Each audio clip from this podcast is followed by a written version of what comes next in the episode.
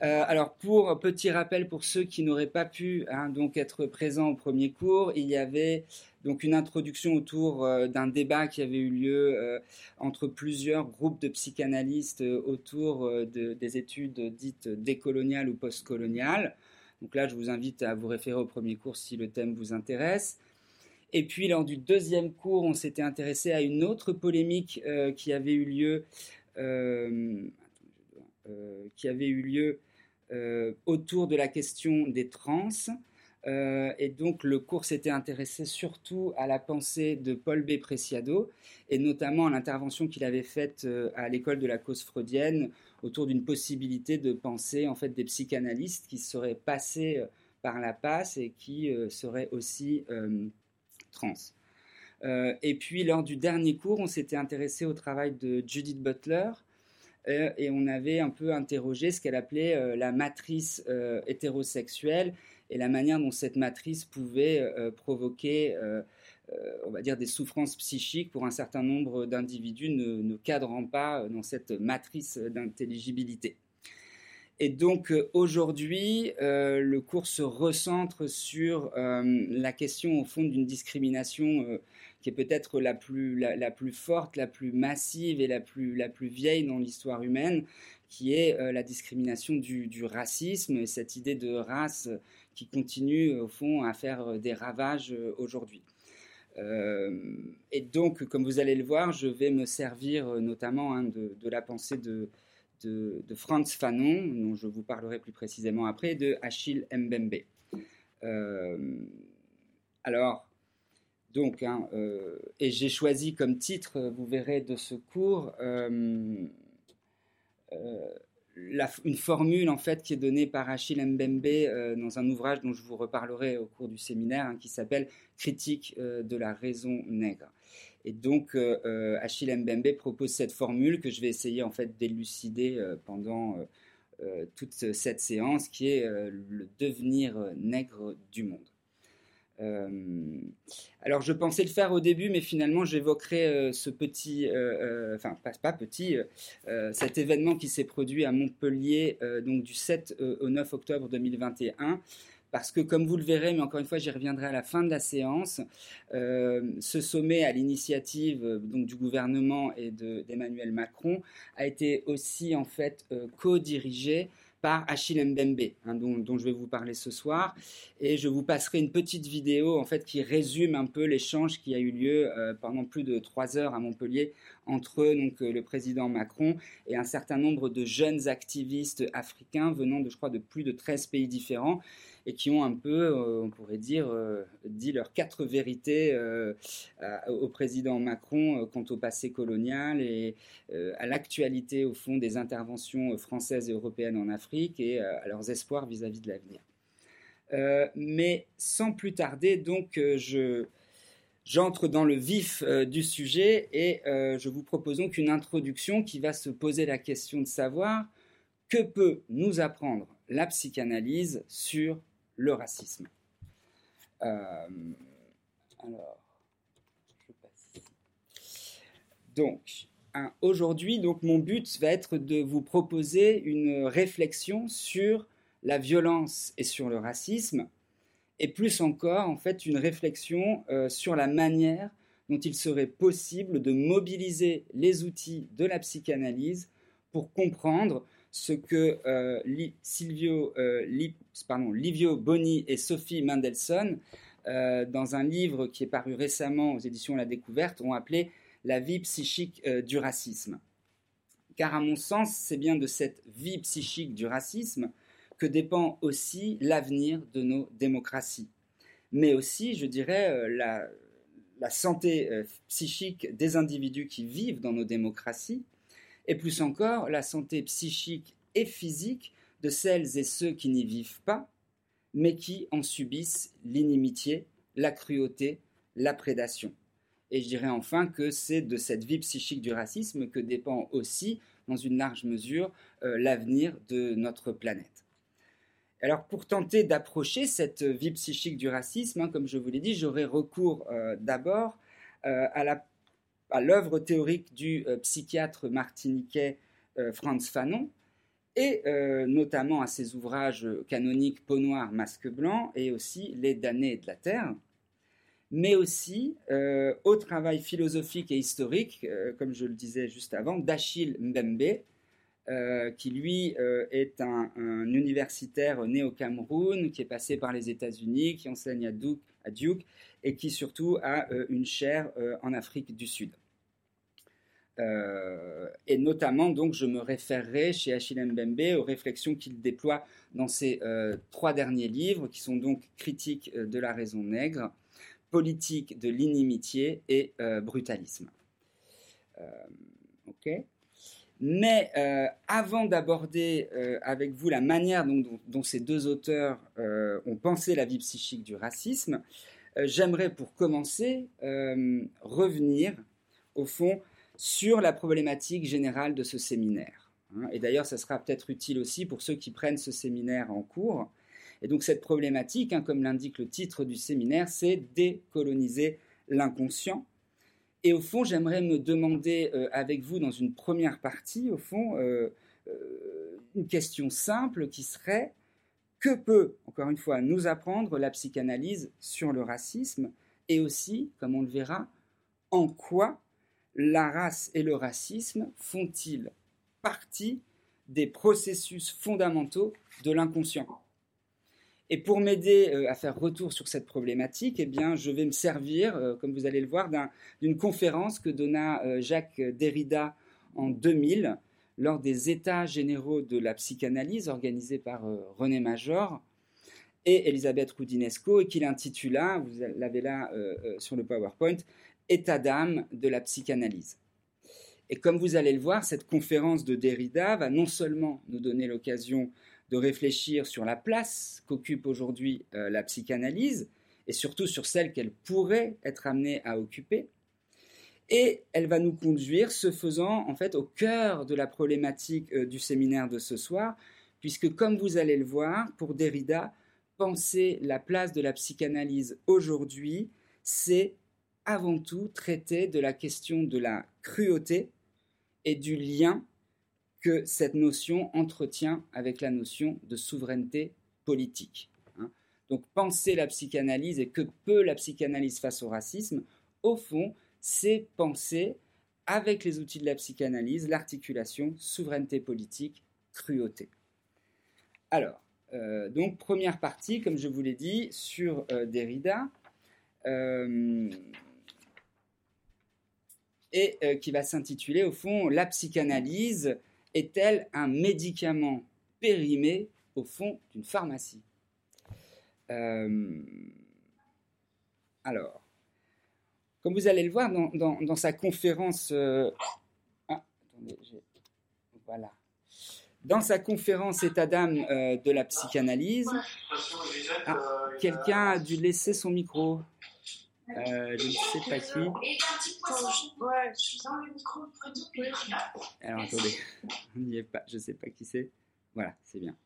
Ok, donc comme vous allez le voir, hein, dans, euh, donc dans cette conférence état d'âme de la psychanalyse, Derrida se propose de penser, dans le prolongement, là je vous ai mis un autre livre, donc des réflexions qu'il avait entamées dans un livre qui s'appelle Résistance au pluriel de la psychanalyse, eh bien, Derrida se propose de penser ce qui résiste, au fond, à la psychanalyse.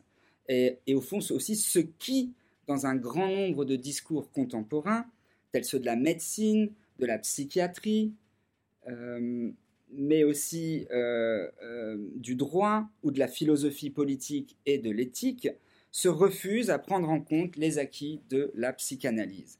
Autrement dit, à penser, pour paraphraser Spinoza, pensée more psychanalytico.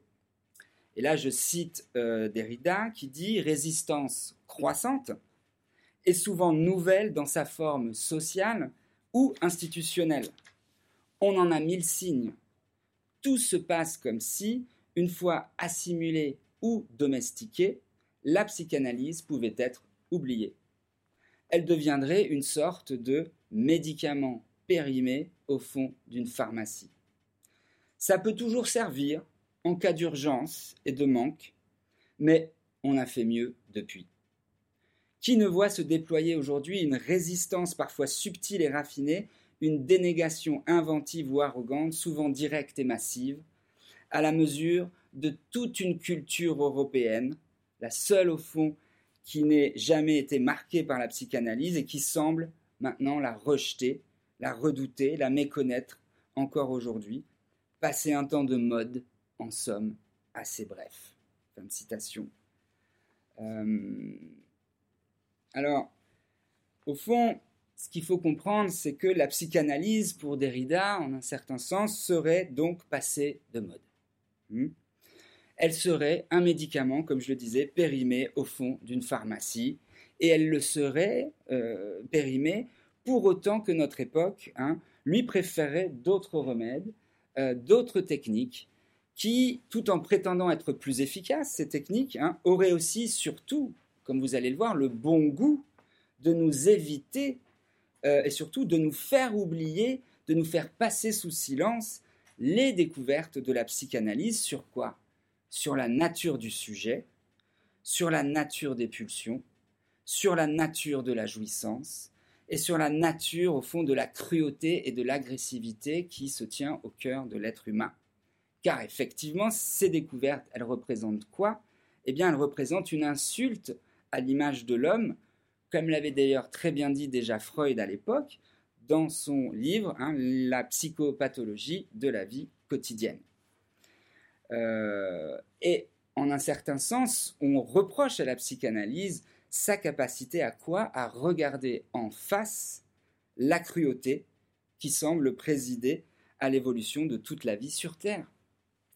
Euh, ce qui d'ailleurs fait dire euh, à Derrida, je le cite, que la psychanalyse, pour Derrida, donc, serait le nom de ce qui, sans alibi théologique hmm, ou autre, se tournerait vers ce que la cruauté psychique aurait de plus propre. La psychanalyse, pour moi, ajoute Derrida, si vous me permettez cette confidence, ce serait l'autre nom du sans alibi. L'aveu d'un sans alibi, si c'était possible. Hmm. Euh, alors, pourquoi?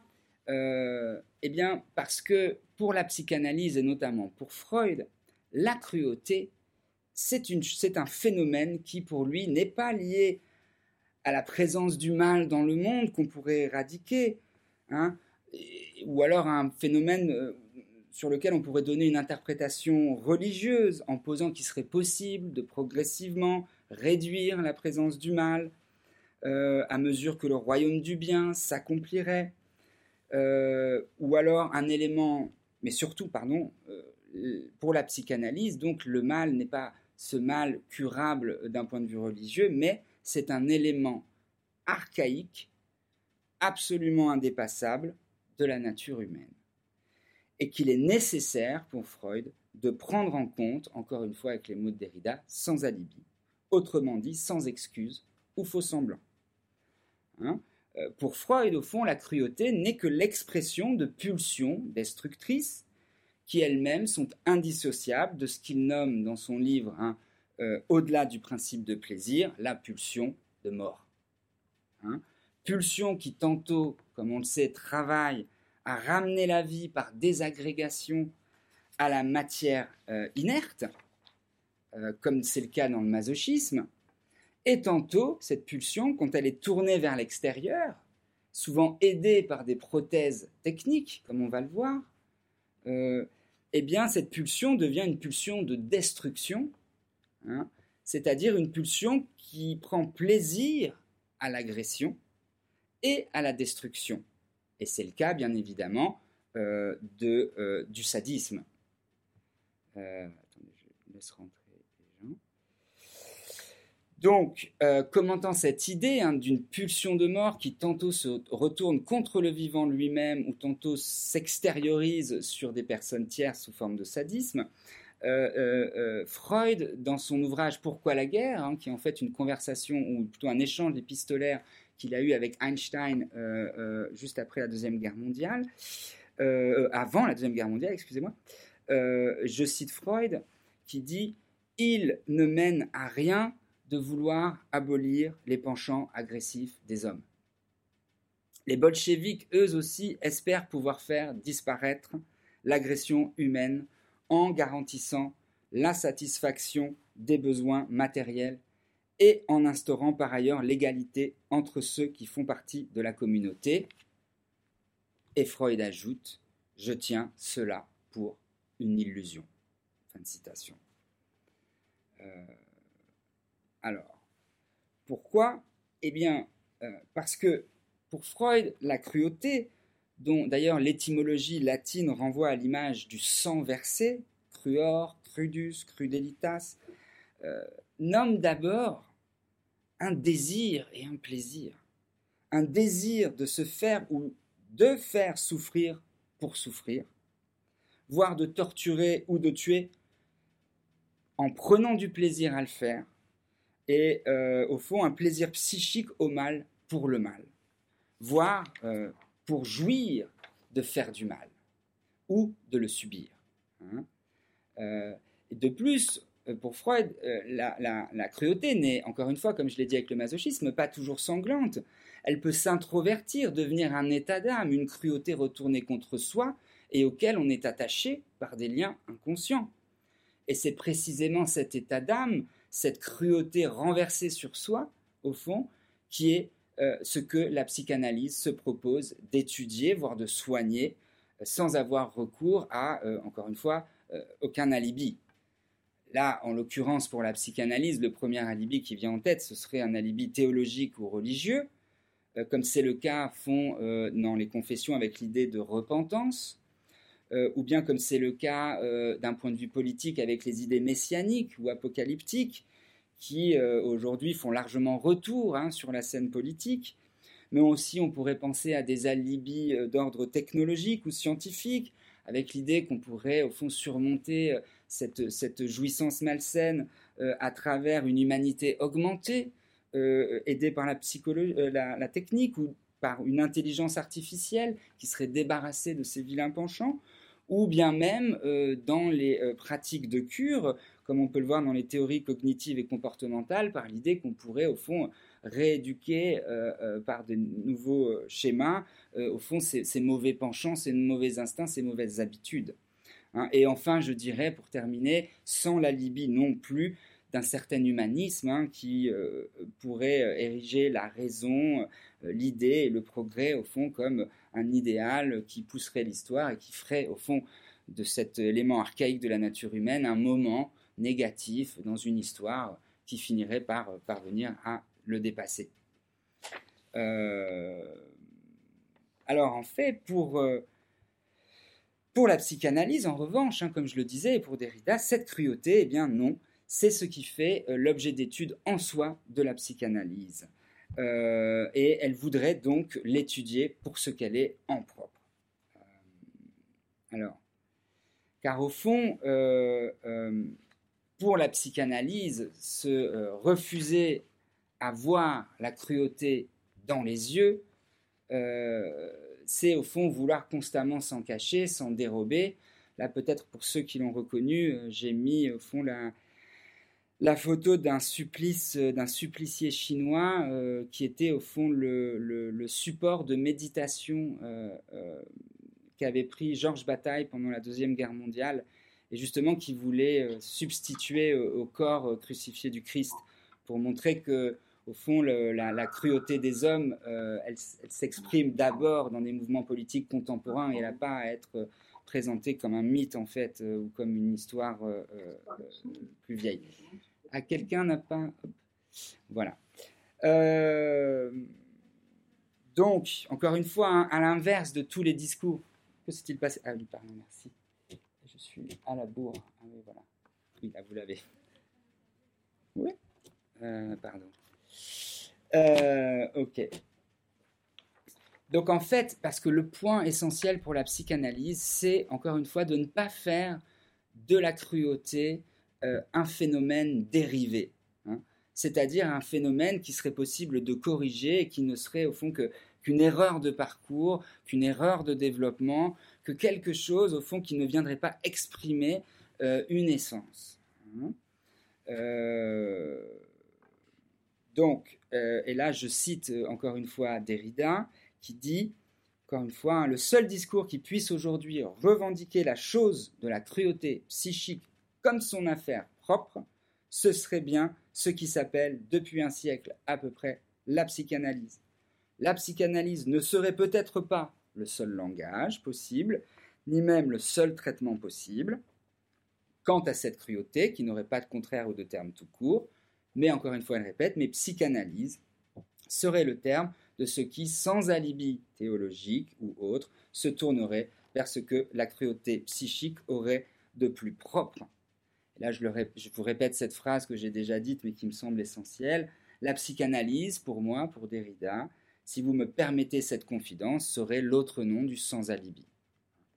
L'aveu d'un sans-alibi, si c'était possible, euh, ce serait en tout cas ce sans quoi on ne peut plus envisager sérieusement quelque chose comme une cruauté psychique, donc une spécificité psychique est quelque chose comme le seul rapport à soi de cette cruauté. Avant tout savoir, généralement on pourrait porter poser un voile sur la cruauté, avant toute théorie et toute pratique, avant même toute thérapeutique. Euh, alors, euh, car au fond, euh, là vous voyez le contraste entre le, supplicié chinois et là le corps du Christ ressuscité, au fond qui a triomphé de cette cruauté humaine.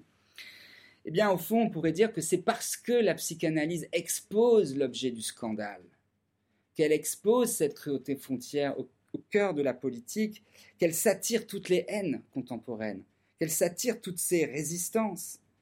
Car bien évidemment, pour que la cruauté puisse s'exercer d'un point de vue politique, eh bien, qu'est-ce qu'il faut?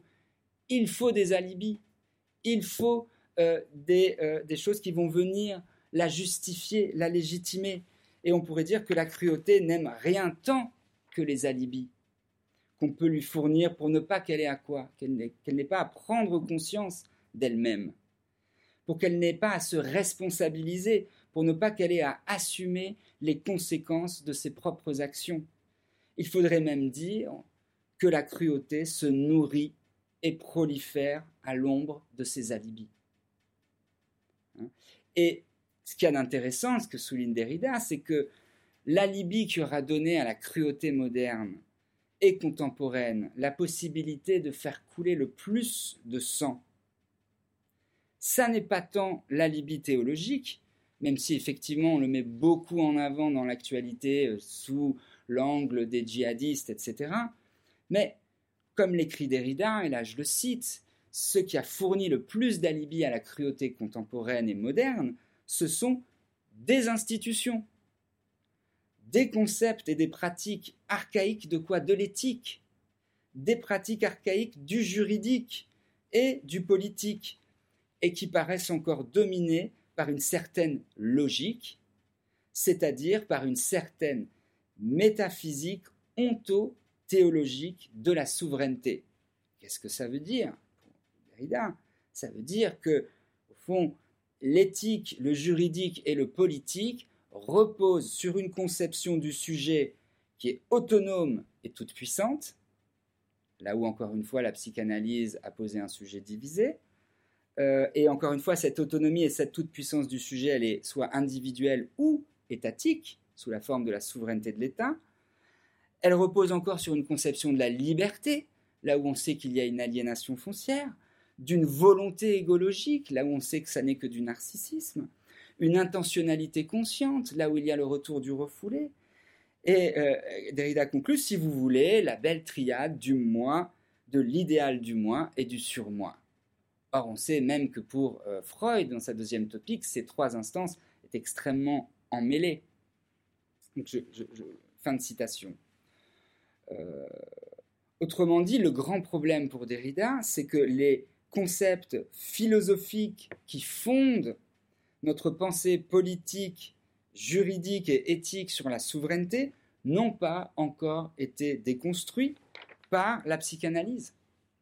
Ils ne sont pas encore, en un certain sens, passé par la fourche codine de la psychanalyse, mais ils lui ont au contraire résisté.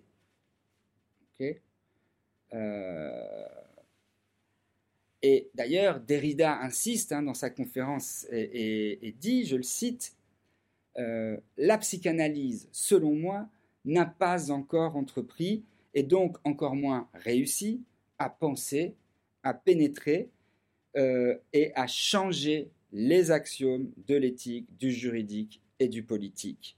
Notamment, il ajoute, en ces lieux séismiques où tremble le fantasme théologique de la souveraineté et où se produisent les événements géopolitiques les plus traumatiques, disons encore confusément les plus cruels de ce temps. Hein, fin de citation.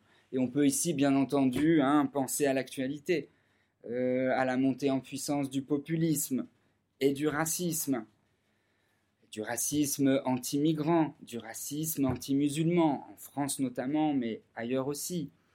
On peut penser à la figure de Marine Le Pen, d'Éric Zemmour. On peut penser aussi aux difficultés que rencontre la France avec ses anciennes colonies, notamment il y a quelques jours encore avec l'Algérie, et enfin avec les relations que l'Europe entretient avec les Balkans, avec l'Afrique. Et notamment, euh, je vous euh, j'essaierai de passer à la fin une toute petite vidéo qui résume ce sommet Afrique-France, et vous verrez qu'il y a encore énormément de contentieux euh, entre euh, la France et ses anciennes colonies. Et dans tous ces cas, finalement, qu'est-ce qui est en jeu? Eh bien, ce sont les vieux axiomes archaïques de la souveraineté nationale. Et c'est à chaque fois ces axiomes qui sont convoqués pour venir justifier des comportements cruels ou au mieux paternalistes. Comportements qui, grâce ou à cause des pouvoirs démultipliés de la technologie, au fond, euh, donne à ces souverainetés nationales euh, euh, une puissance sans borne qui est en train en fait de faire basculer le monde dans une ère que Achille Mbembe dans son dernier livre appelle brutaliste. Donc au fond, le néocapitalisme, l'ère du néocapitalisme dans laquelle nous vivons fait basculer le monde entier dans cette ère de brutalisme ou dans ce que euh, euh, Bernard Stiegler, dans le livre que je vous ai mis là, appelle l'ère de la disruption, et ère dans laquelle il se demande, c'est le sous-titre de son livre, comment ne pas devenir fou euh, face au fond à une espèce de d'immense menace de régression. mais alors, me demanderez-vous, face à tout ça, que font les psychanalystes? Mais que font les psychanalystes? Eh bien,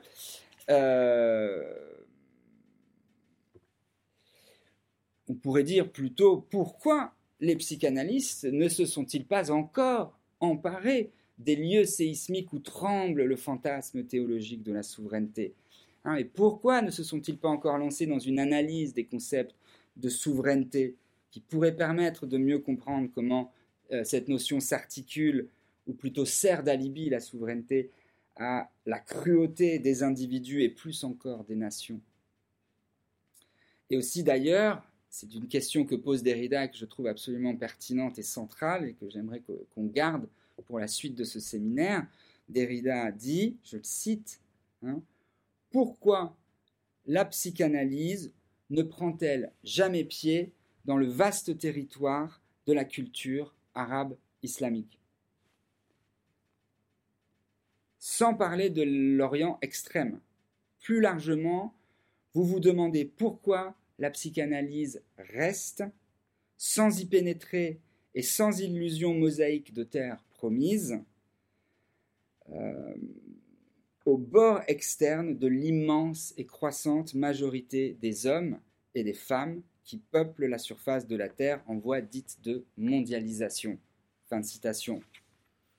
Alors à ces questions je dirais qu'il me semble qu'il est possible de répondre d'abord hein, que la psychanalyse, bien sûr, n'a pas encore réussi à changer les axiomes de l'éthique, du juridique et du politique, bien pour la simple raison font que les discours de la théologie, de l'éthique et du politique, et aussi, j'ajouterais, de la science et du capitalisme lui résistent. Pourquoi? Eh bien parce que ces discours ont encore et toujours et plus que jamais besoin de leurs alibis archaïques pour continuer à fonctionner, euh, mais aussi, comme vous allez le voir, euh, il est intéressant quand même de souligner euh, que la psychanalyse fait en un certain sens aussi résistance elle-même à cet acte d'aller proposer une déconstruction euh, euh, euh, de l'ensemble de ces termes, hein, et qu'il y a eu au fond, depuis la création de l'Association internationale de psychanalyse par Freud,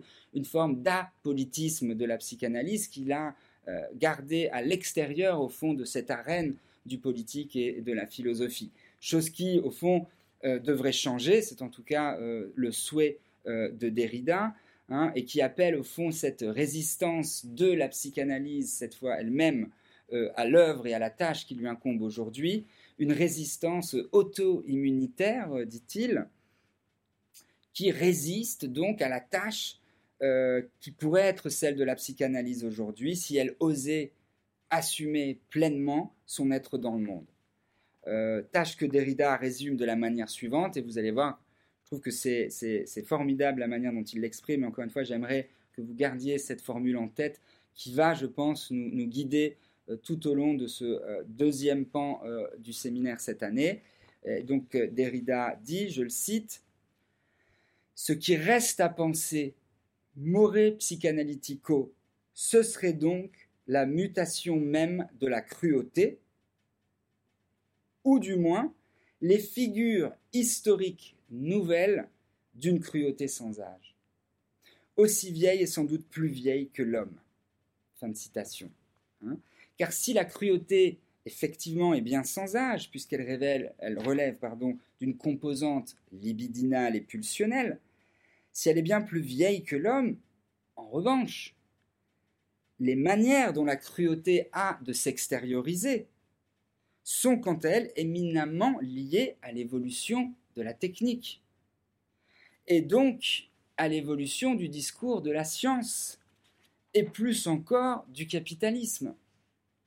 Ou, pour employer le terme forgé par Achille Mbembe, euh, l'évolution de la cruauté est liée à l'évolution de ce qu'il nomme la nécropolitique, nécro du terme mort, c'est-à-dire à, à l'évolution d'une souveraineté politique qui s'applique à défendre son autonomie et son hégémonie en s'appuyant sur une supériorité technique lui permettant de mettre à mort ses ennemis, et même de choisir qui vit et qui meurt, tout en dissimulant la cruauté impliquée par la mise en œuvre de cette souveraineté. Euh, alors, c'est là où euh, Derrida euh, ajoute relativement à cette évolution technique des modes d'extériorisation de la cruauté, je le cite encore une fois, il dit si la pulsion de pouvoir où la pulsion de cruauté est irréductible, plus vieille, plus ancienne que le principe de plaisir ou de réalité, qui sont euh, au fond le même, comme j'aimerais dire, comme dit le dit Derrida, euh, le même en différence, aucune politique alors ne pourra l'éradiquer. Elle ne pourra que, c'est le point essentiel, la domestiquer on ne dépasse pas la cruauté, on la domestique, il ne pourra que la différer, apprendre à négocier avec la cruauté. Derrida ajoute transiger indirectement, mais sans illusion, avec elle, avec la cruauté. Et c'est cette indirection, ce détour différent, ce système de relais et de délai différentiel qui dictera la politique à la fois optimiste et pessimiste, courageusement désabusée, résolument dégrisée de Freud. Hein, et Freud est, la politique de Freud est courageusement désabusée, résolument dégrisée, et à l'égard du concept de souveraineté, et à l'égard de la cruauté. Fin de citation. Hein. Et c'est d'ailleurs, je les linéaments euh, d'une telle politique que Derrida nomme courageusement désabusée, que Freud commença euh, à mettre en place dans un cours écrit que vous avez là et qui s'appelle Propos d'actualité sur la guerre et la mort, et qu'il développa encore plus hein, dans cette euh, correspondance que je vous ai déjà citée avec Einstein, et dans laquelle Einstein d'ailleurs suggérait déjà à Freud euh, que la possibilité d'instaurer une paix universelle, au fond, euh, c'est-à-dire une forme de sécurité internationale qui nous permettrait, euh, au fond, de, négocier avec la cruauté, eh bien, cette paix internationale ne pourrait se concevoir sans, et là, je cite Einstein, sans le renoncement inconditionnel des États à une partie de leur liberté d'action, c'est-à-dire de leur souveraineté. Autrement dit, on ne réparera pas et on ne négociera pas avec la cruauté des États-nations en se refermant sur la forme de l'État-nation, puisque l'État-nation, comme vous le verrez, est tout au moins aussi cruel que les individus souvent qui le composent. Euh, et en effet, d'ailleurs, on pourrait dire, pour que la culture et les institutions humaines puissent efficacement s'opposer à l'expression de la cruauté humaine, hein, il faut qu'elle puisse bénéficier du soutien d'une force armée suffisante. Or, tant que les États-nations ne renonceront pas à leur propre pulsion de pouvoir, tant qu'ils ne mettront pas leur pulsion de pouvoir au service d'institutions nationales et internationales capables d'orienter dans la bonne direction la cruauté foncière de l'homme, eh bien, ces institutions resteront des alibis, au service de quoi Eh bien, de la pulsion d'emprise et de domination, et ainsi, malheureusement, hein, je dirais, la paix internationale que Kant appelait déjà de ses voeux dans Vers la paix perpétuelle, eh bien, ne pourra pas advenir. Euh, car au fond, le grand problème, c'est que, euh, je dirais que euh, les nations elles-mêmes hein, ne sont pas dépourvues de cruauté, bien au contraire, comme on va le voir plus tard en détail avec l'histoire du colonialisme, et notamment du colonialisme français en Algérie. Euh, et c'est ce qu'on voit très bien dans un livre de René Major qui s'appelle De l'élection, dans lequel il écrit, je le cite, Les cruautés et les injustices dont se rendent responsables les nations les plus civilisées. La façon différente dont elles jugent leurs propres mensonges et méfaits en comparaison de ceux de leurs ennemis montre à quel point la psychanalyse a raison d'inférer de ces observations que les impulsions les plus primitives de l'homme ne seront jamais abolies en chacun de nous et que nous sommes toujours prêts à nous conduire de façon rusée ou stupide à leur moindre résurgence. Fin de citation. Donc on pourrait dire hein, que les nations sont elles aussi soumises aux mêmes pulsions de mort, aux mêmes pulsions de conquête et d'emprise que les individus qui les composent, ce qui veut dire qu'elles sont aussi enclines à commettre des actes cruels au nom de ce qui leur tient lieu d'alibi, comme nous l'avons dit, leur souveraineté. Et René Major d'ajouter, je le cite, là où la communauté n'élève pas d'objection à la conduite de l'État, les sujets se livrent à des actes de cruauté, de perfidie, de trahison et de barbarie, si incompatibles avec leur degré de civilisation qu'on les aurait crus impossibles. Alors, pour terminer cette première partie, donc, hein, sur euh, que peut la psychanalyse pour penser le racisme et la cruauté contemporaine, eh bien, je me demanderais quelles sont finalement les nouvelles lumières que pourrait faire lever la psychanalyse sur les temps sombres de notre contemporanéité. Euh, eh bien, une première chose à dire, c'est que quand bien même la psychanalyse en tant que telle, comme le souligne Derrida, là je le cite, hein, ne produit ou ne procure aucune éthique en tant que telle, aucun droit ou aucune politique, il n'en demeure pas moins que de, la responsabilité de ces trois domaines de prendre en compte, encore une fois, le savoir psychanalytique. Et Derrida ajoute, la tâche, cette tâche de prendre en compte le savoir psychanalytique, elle est immense. Et c'est tout ce qu'il reste à faire.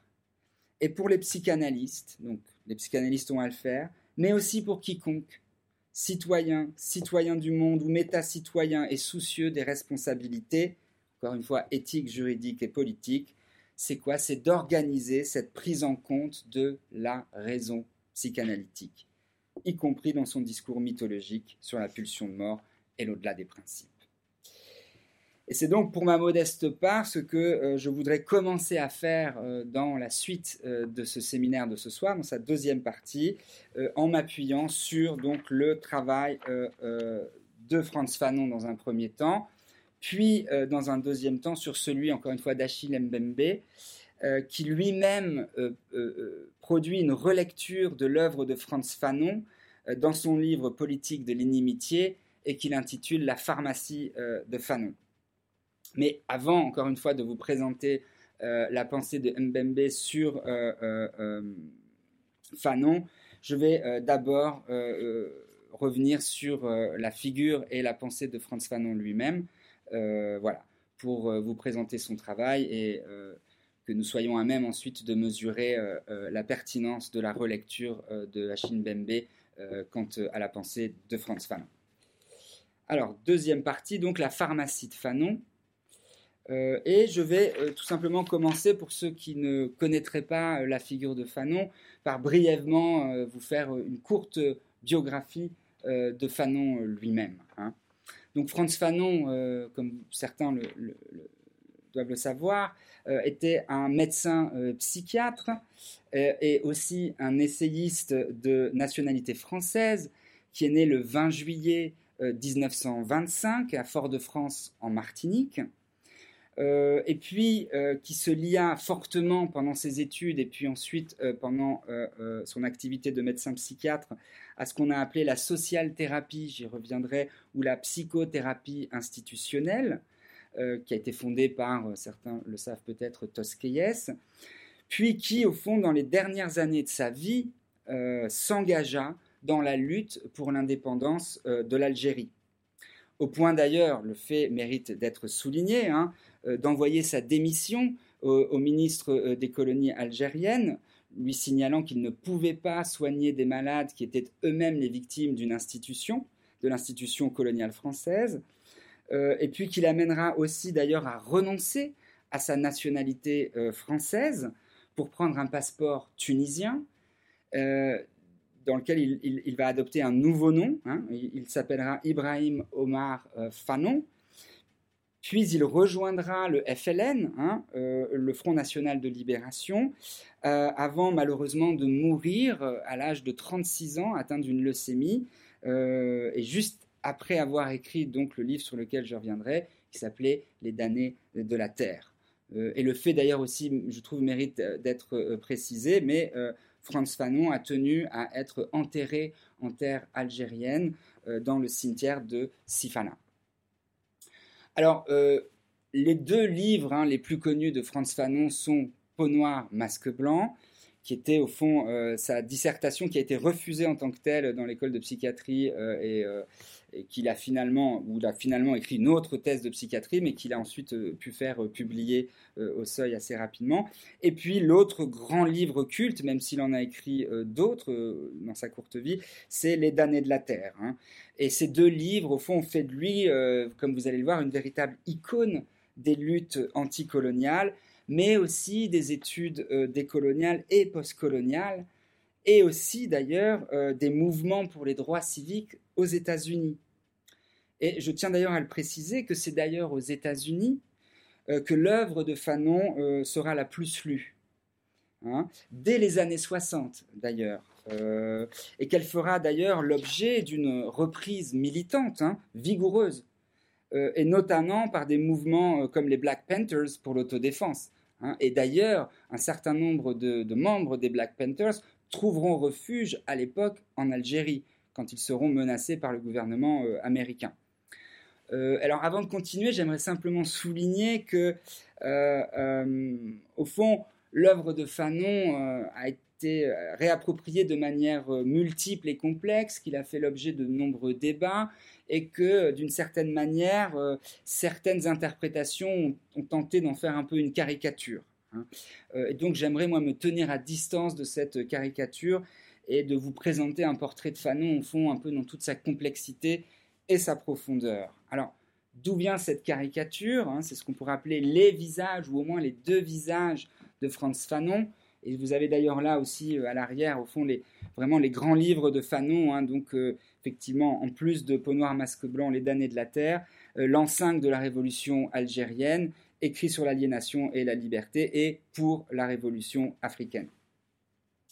Euh, mais bon, revenons donc sur cette euh, polarité de l'image de, Fanon, euh, qui vient du fait que d'un côté, effectivement, on a l'image d'un Fanon médecin psychiatre, effectivement, qui aurait brillamment implémenté les techniques de la psychothérapie institutionnelle à l'hôpital Blida, pour ceux que ça intéresse, on pourra euh, y revenir dans les discussions euh, plus tard. Euh, qui s'est ensuite efforcé de comprendre les mécanismes de l'aliénation des peuples colonisés et surtout qui s'est efforcé toute sa vie de soigner au fond hein, les troubles psychiques que produisait cette colonisation. Mais d'un autre côté, bien sûr, il y a aussi la figure du fanon militant, hein, du fanon révolté, euh, du Fanon qui, dans son dernier livre, Les damnés de la Terre, aurait fait, et je précise bien aurait, euh, puisque les choses sont plus compliquées qu'il n'y paraissent, qui aurait fait l'apologie de la violence, euh, servant ainsi hein, de porte-étendard à bon nombre de mouvements militants anticoloniaux radicaux, dirais-je, qui souhaitaient répondre à la violence d'État par une autre violence. Or, à mon sens, cette euh, lecture est une caricature, euh, caricature qui euh, s'ancre généralement dans une phrase, non pas de Franz Fanon, mais de Sartre, et qui provient de la préface qu'a écrite Sartre aux damnés de la Terre, peu de temps avant la mort de Franz Fanon, et dans laquelle Sartre ne trahit pas complètement la pensée de Fanon, mais la caricature quelque peu, la radicalise, ou en tous les cas la laisse ouverte à des interprétations qui pourraient lui porter Donc là, je, vous cite cette citation fameuse hein, que cite tout le monde euh, de Sartre, où Sartre a écrit Il faut tuer. Abattre un Européen, c'est faire d'une pierre deux coups. Supprimer en même temps un oppresseur et un opprimé. Reste un homme mort et un homme libre. Le survivant pour la première fois sans un sol national sous la plante de ses pieds. Fin de citation.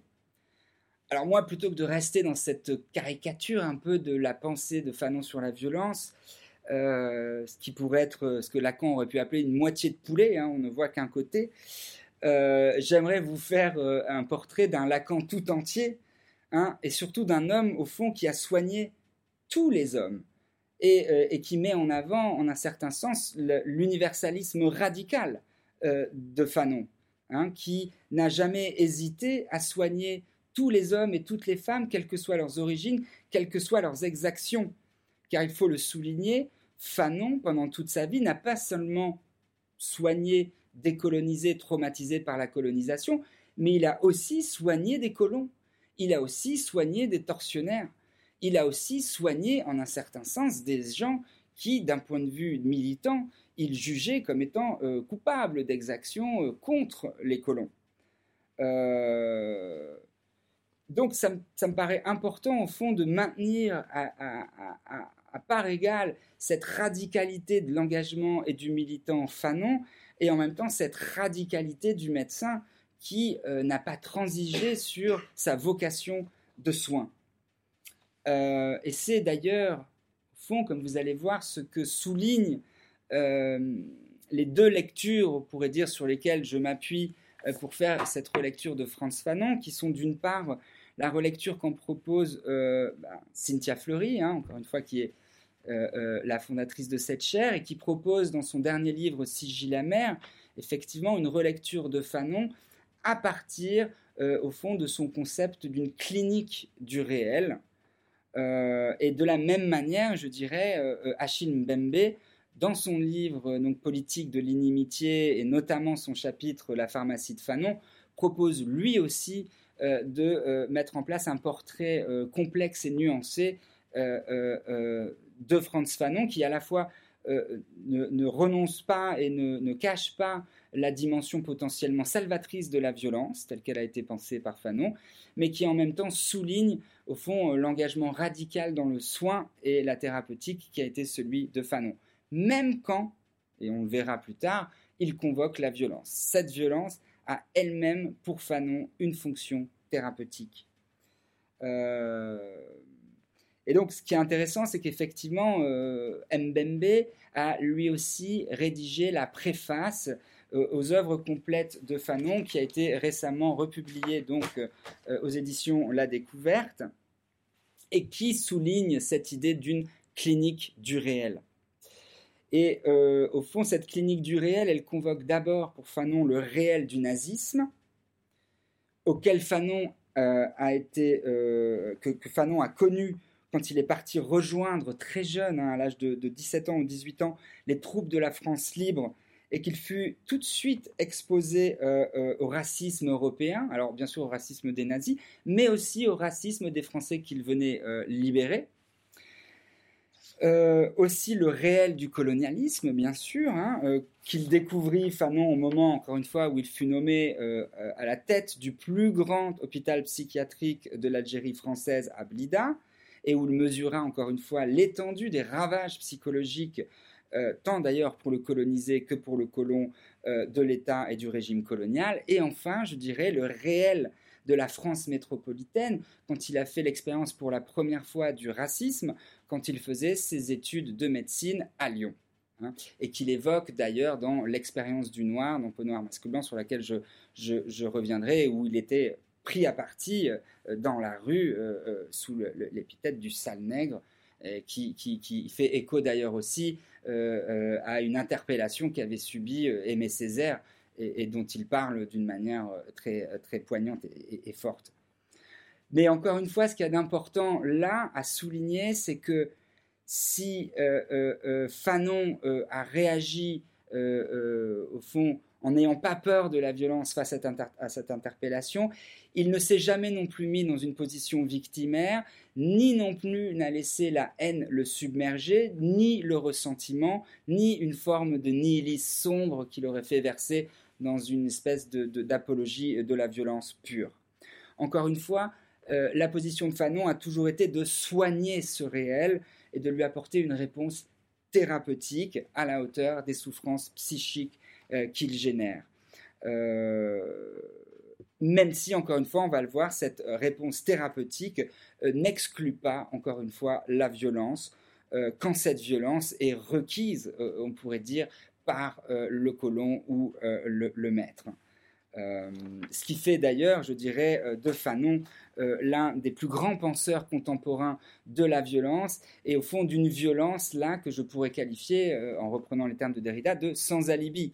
C'est-à-dire on pense la violence euh, pas avec une forme de mythologie de la violence, mais on en pense comme un dérivatif possible sous certaines conditions de déviation et à certains moments requis. mais plongeons tout de suite au fond maintenant dans la manière dont Franz Fanon a proposé une interprétation psychiatrique et psychanalytique de la situation euh, coloniale et notamment de l'aliénation du colonisé.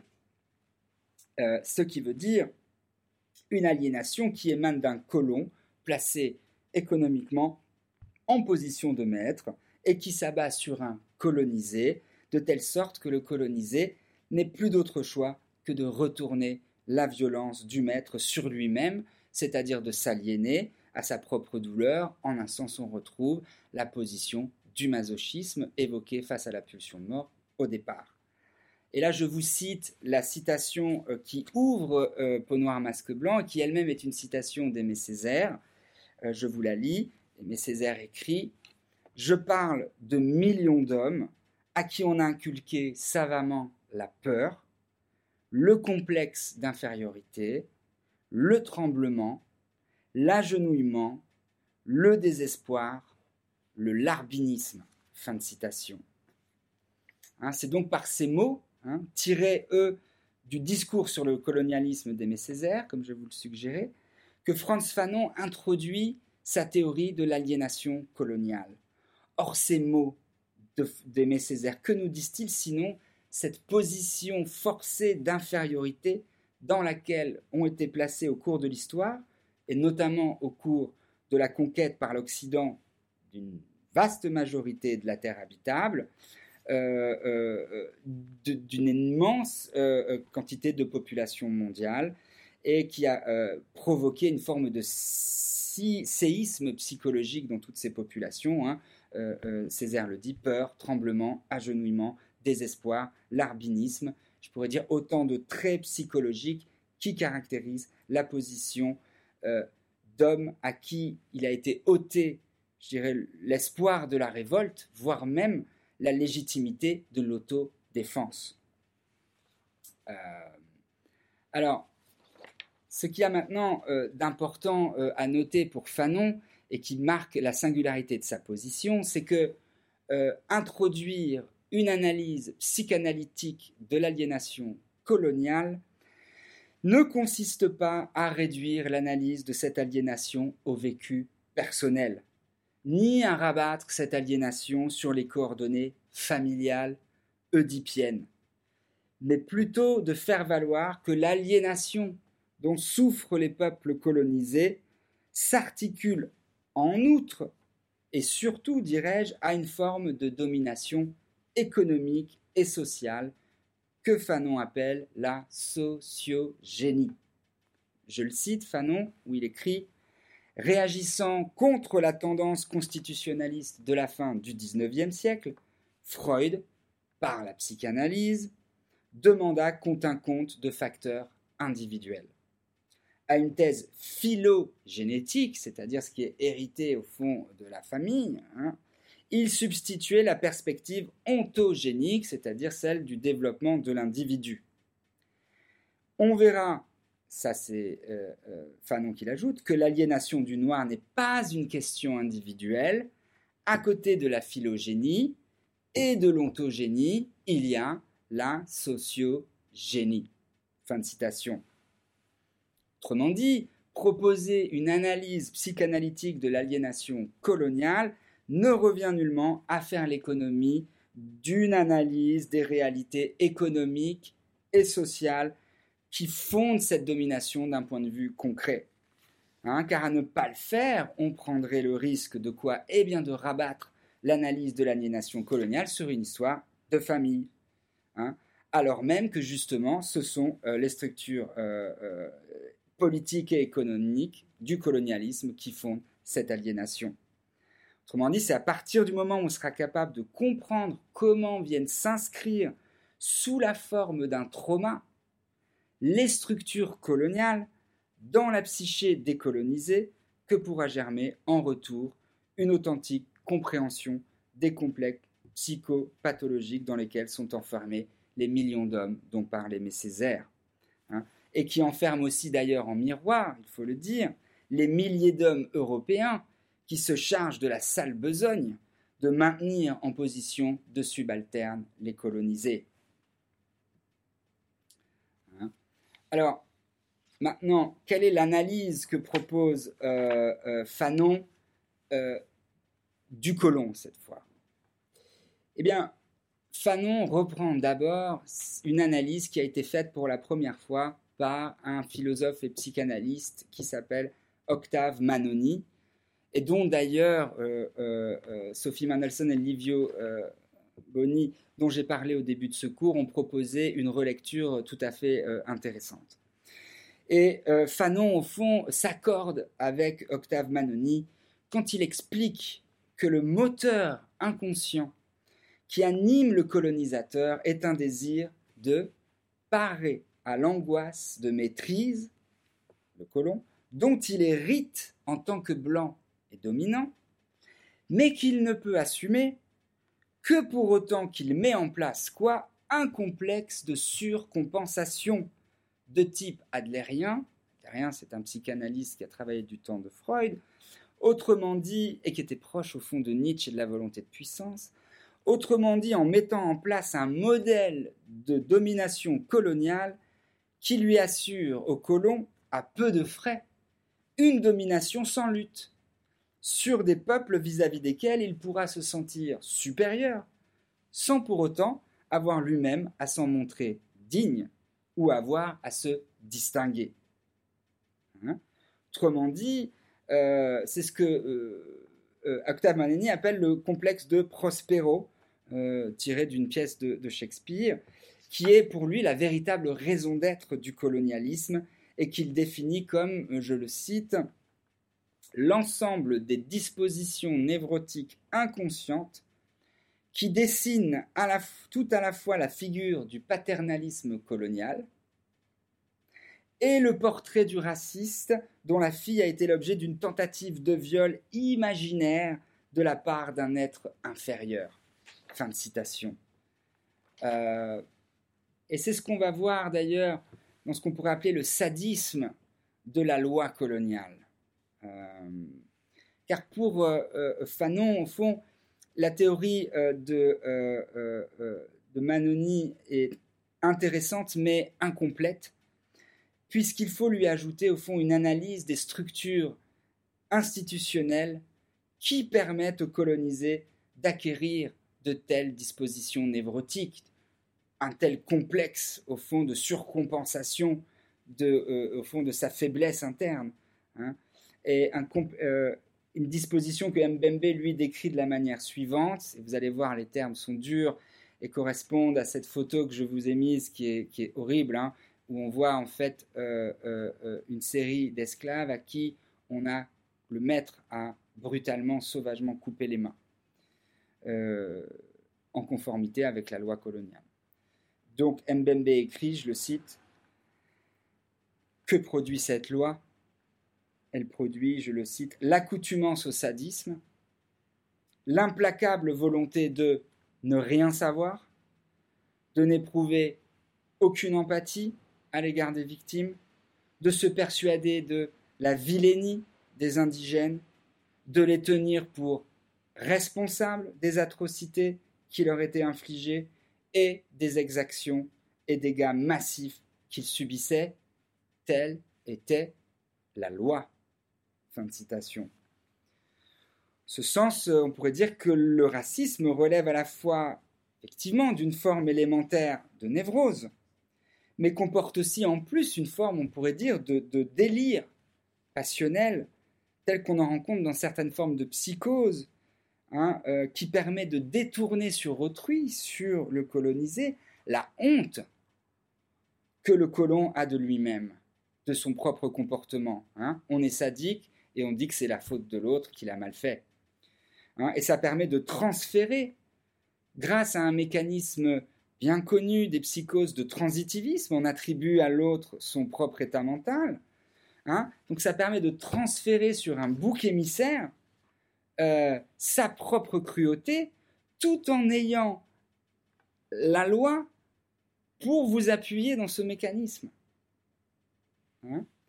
Donc, en fait, en désavouant ou en niant toutes les pulsions cruelles et agressives la loi coloniale donne à ces colons à la fois les moyens d'exprimer leur pulsion cruelle sur un tiers, auquel on n'a pas à rendre compte, tout en rejetant sur ce tiers la responsabilité même d'avoir fait exprimer à l'autre, au colon, des pulsions dégueulasses.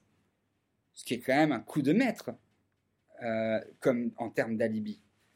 Euh, et c'est d'ailleurs, au fond, ce qu'on peut voir, ce qui commence à être mis à jour aujourd'hui, parce qu'on peut enfin plonger dans les archives du colonialisme qui sont ouvertes depuis très peu de temps en France, hein, et notamment les archives euh, de la guerre d'Algérie.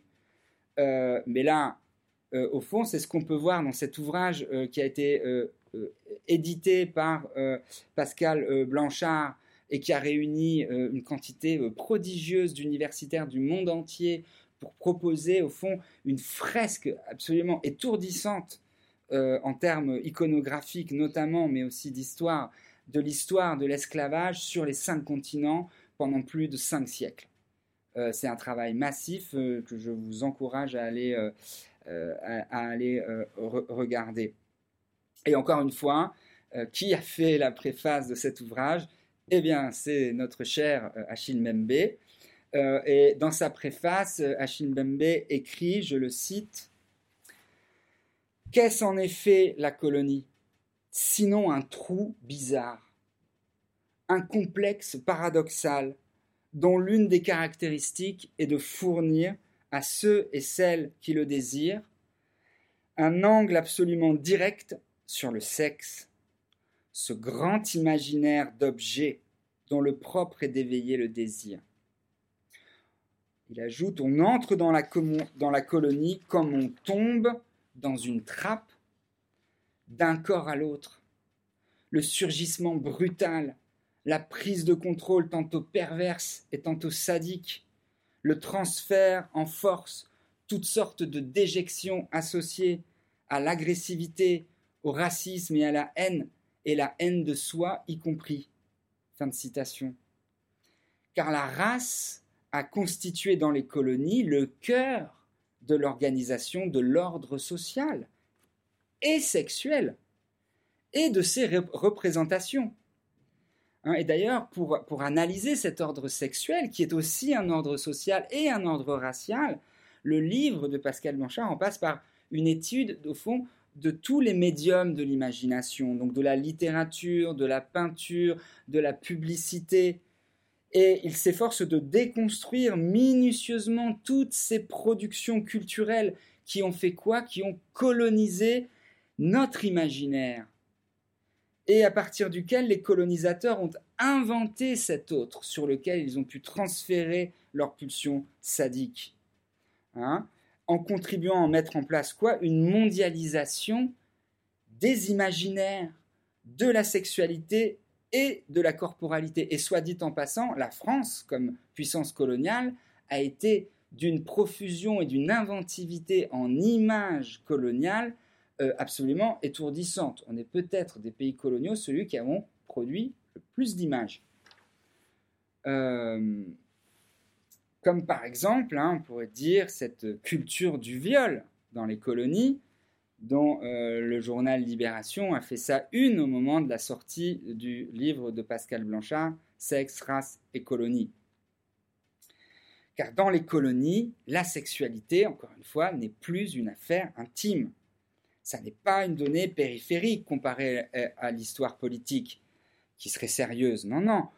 Au contraire, c'est l'histoire de la sexualité, au fond, en tant qu'elle se noue à l'histoire de la domination des corps, et surtout du corps des femmes et du corps euh, des colonisés, hein, qui nous permet de penser dans toute sa complexité l'histoire moderne de la domination et de l'articuler à l'histoire de la science, de l'histoire de l'art, de l'histoire de la communication, de l'histoire de la technique et au fond de tous, de tous les, les, les, discours parascientifiques qui sont venus justifier euh, pseudo-scientifiquement euh, le racisme. Hein. Et le point essentiel dans tout ça, c'est ce qu'il fallait justifier par cette propagande et cette colonisation de l'imaginaire, c'était pour les hommes colons blancs la possibilité d'une levée radicale des refoulements et des tabous en contexte colonial, ce qui a fait d'ailleurs des colonies un vaste lupanar de l'Occident. Hein? Euh, Mbembe dit, euh, c'est là où on voit au fond euh, la violence des fantasmes projetés sur les populations colonisées a été sans limite. Même si, je dirais, il faut tout de suite ajouter, hein, euh, que cette absence de limite et de refoulement et de tabou ne s'est appliquée qu'aux hommes. Puisque, en contexte colonial, au fond, euh, euh, les femmes blanches, loin de trouver une forme d'émancipation ou de lever des tabous, ils trouvèrent au contraire un lieu dans lequel leur position les obligea à une retenue accrue. Hein. Comme si les femmes blanches, au fond, devaient, se devaient de racheter par leur contrôle absolu la débauche de leur partenaire mâle. Alors le but de ce constat terrible euh, fait euh, par ce livre, au fond, serait de nous amener, là je cite encore une fois euh, Mbembe, de réussir à dépasser les héritages coloniaux en analysant les effets que les images s'y référant produisent encore aujourd'hui sur les individus et les sociétés. Dans quelle mesure est-ce qu'on est encore immergé dans cet imaginaire sexuel colonial. Et il y a toute une section par ailleurs sur, on pourrait dire, le porno postcolonial et cette espèce de, de, after, de afterlife de l'imaginaire colonial dans toute cette sphère. Hein.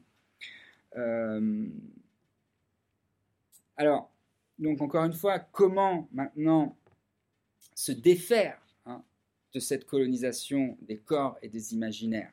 Donc là, on en revient encore une fois à Fanon et à l'analyse qu'il propose euh, de l'aliénation, cette fois-ci du colonisé. Hein.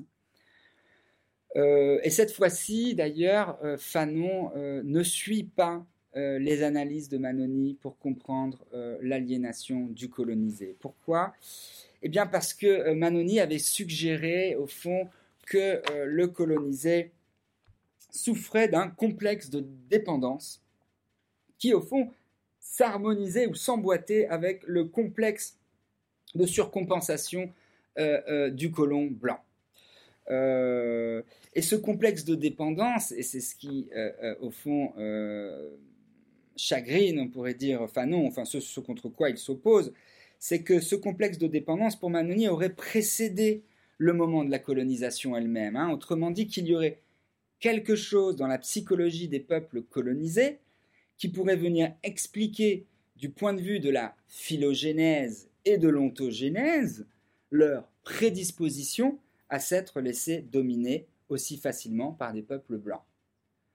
Or, pour Fanon, je l'ai déjà expliqué, hein, une telle explication reviendrait à ne laisser au peuple colonisé, en guise de perspective d'émancipation politique, que deux alternatives euh, impossibles, ou ce qu'on pourrait appeler un double bind, une double contrainte, soit accepter la domination de l'autre et satisfaire à leur complexe de dépendance, soit se révolter illégitimement pour lui en succombant à une forme de complexe d'infériorité. Donc il ne se révolterait que par euh, colère non informée politiquement. Or, encore une fois, l'essentiel pour Fanon, en digne héritier, encore une fois, de la psychothérapie institutionnelle, c'est qu'il ne faut jamais lâcher sur l'idée d'une primauté de la structure sociale pour comprendre la psychologie des individus. Parce que c'est cette structure qui encadre cette psychologie euh, et surtout qui fait que pour Fanon, c'est ce qu'il avait posé euh, dans un texte qui s'appelle Racisme et culture, qu'il existe des sociétés racistes qui produisent des pathologies mentales particulières en fonction des structures qu'elles ont, et des sociétés non racistes qui produisent des pathologies mentales d'un autre ordre qui ne sont pas forcément liées au racisme. Hein Par exemple, pourrait dire que euh, l'Afrique du Sud, avec l'apartheid, était une société raciste avec une structure raciste qui a provoqué des pathologies mentales spécifiques, que l'Europe coloniale a eu une structure raciste, que les États-Unis de l'esclavage puis des lois Jim Crow a eu une structure raciste, que le républicanisme, on pourrait dire laïcard, a une structure raciste. Et au fond, ce qu'il faut souligner ici, c'est que c'est toujours pour Fanon le raciste qui crée l'infériorisé. Hein et non un complexe d'infériorité latent ou supposé qui produirait la possibilité pour un être humain d'être infériorisé. Hein Tout comme d'ailleurs Jean-Paul Sartre, dans ses réflexions sur, la question juive, avait bien avancé. Et d'ailleurs, euh, Fanon était un grand lecteur de Sartre et, aimait beaucoup le livre de Sartre sur la question juive, pour Sartre, il était très clair que c'est toujours l'antisémite qui fait le juif, et non le juif qui, de par sa culture ou sa nature, ferait l'antisémite. Hmm euh, donc, encore une fois, hein, euh, euh, pour Fanon, le racisme a d'abord comme source et origine une certaine structure sociale qui elle-même est fondée sur cette idéologie du racisme. Et que de, cette, de ce point de vue, on pourrait dire que l'antisémitisme et le racisme anti-noir ont une même structure, puisqu'ils trouvent leur origine dans une même structure sociale de ségrégation. Hein et on pourrait dire qu'il n'est qu'à relire ici le discours d'Aimé Césaire sur le colonialisme pour s'en convaincre. Hein, quand euh, Aimé Césaire le dit d'ailleurs avec, euh, moi je trouve, une clarté et une autorité extraordinaire, quand il dit au fond qu'il est évident que quoi que le nazisme et l'antisémitisme ne doivent en aucun cas être considérés comme un phénomène à part, comme une erreur monstrueuse dans l'histoire de l'Occident et des Lumières. Ça n'est pas un accident. Pourquoi? Parce que, du point de vue de Césaire, il faut souligner que toute l'histoire de l'Occident, avec ses colonies, son commerce triangulaire, ses plantations, ses camps, n'a fait que préparer les Européens à la barbarie du nazisme et du fascisme. Et que la seule chose qui différencie pour Césaire le nazisme de la manière dont les politiques racistes et coloniales euh, ont traité les Noirs, ou les peuples dits primitifs, eh bien, ne tient au fait seulement que le nazisme a importé à l'intérieur même des frontières de l'Europe une violence et une cruauté qui n'avaient été réservées jusque-là qu'aux peuples non européens. Même si bien sûr je dirais qu'il y a toujours eu des boucs émissaires à l'intérieur de l'Europe, que les juifs en ont fait euh, les frais et qu'il faudrait aussi bien entendu citer un certain nombre de minorités hein, comme euh, euh, les tziganes, les homosexuels ou d'autres minorités qui ont, fait, qui ont joué l'office des boucs émissaires, dirais, intra-européens.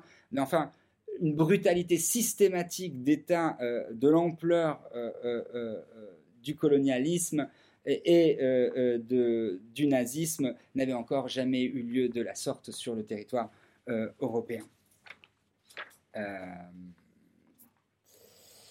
Mais alors, question, et on s'approche du problème de la violence, si l'origine de l'aliénation colonisés n'est pas à trouver dans la constitution psychologique du colonisé, mais dans les structures sociales qui les asservissent, alors cela veut dire qu'il est légitime que les colonisés non seulement éprouvent de la haine pour leurs oppresseurs, mais qu'ils désirent renverser leur domination par la violence, ou au moins par une violence qui réponde à la violence cruelle et injustifiée qu'on leur euh, sous lesquels on les fait vivre. C'est ce que euh, Fanon appelle la nécessité de la violence révolutionnaire, qui, qui, néanmoins doit toujours être guidée, comme on le verra, par une forme de surmoi politique, c'est-à-dire de projet politique. Euh, là, je cite Mbembe commentant donc euh, cette, cette, place de la violence révolutionnaire dans la pensée de Fanon.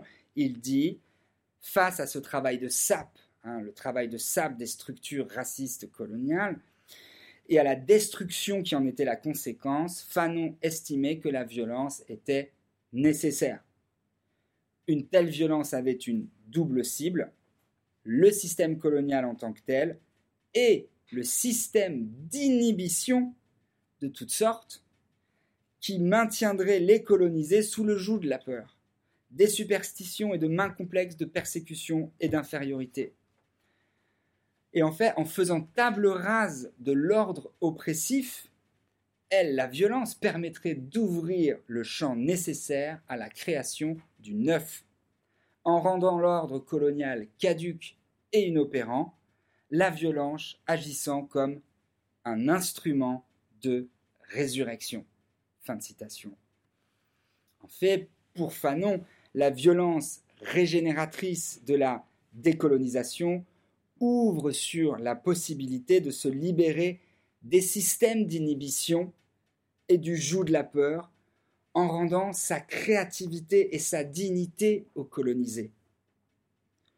Néanmoins, une fois que cette violence est lancée, une fois qu'elle est libérée, il n'en demeure pas moins que cette violence est susceptible, bien entendu, de devenir immaîtrisable. Hein?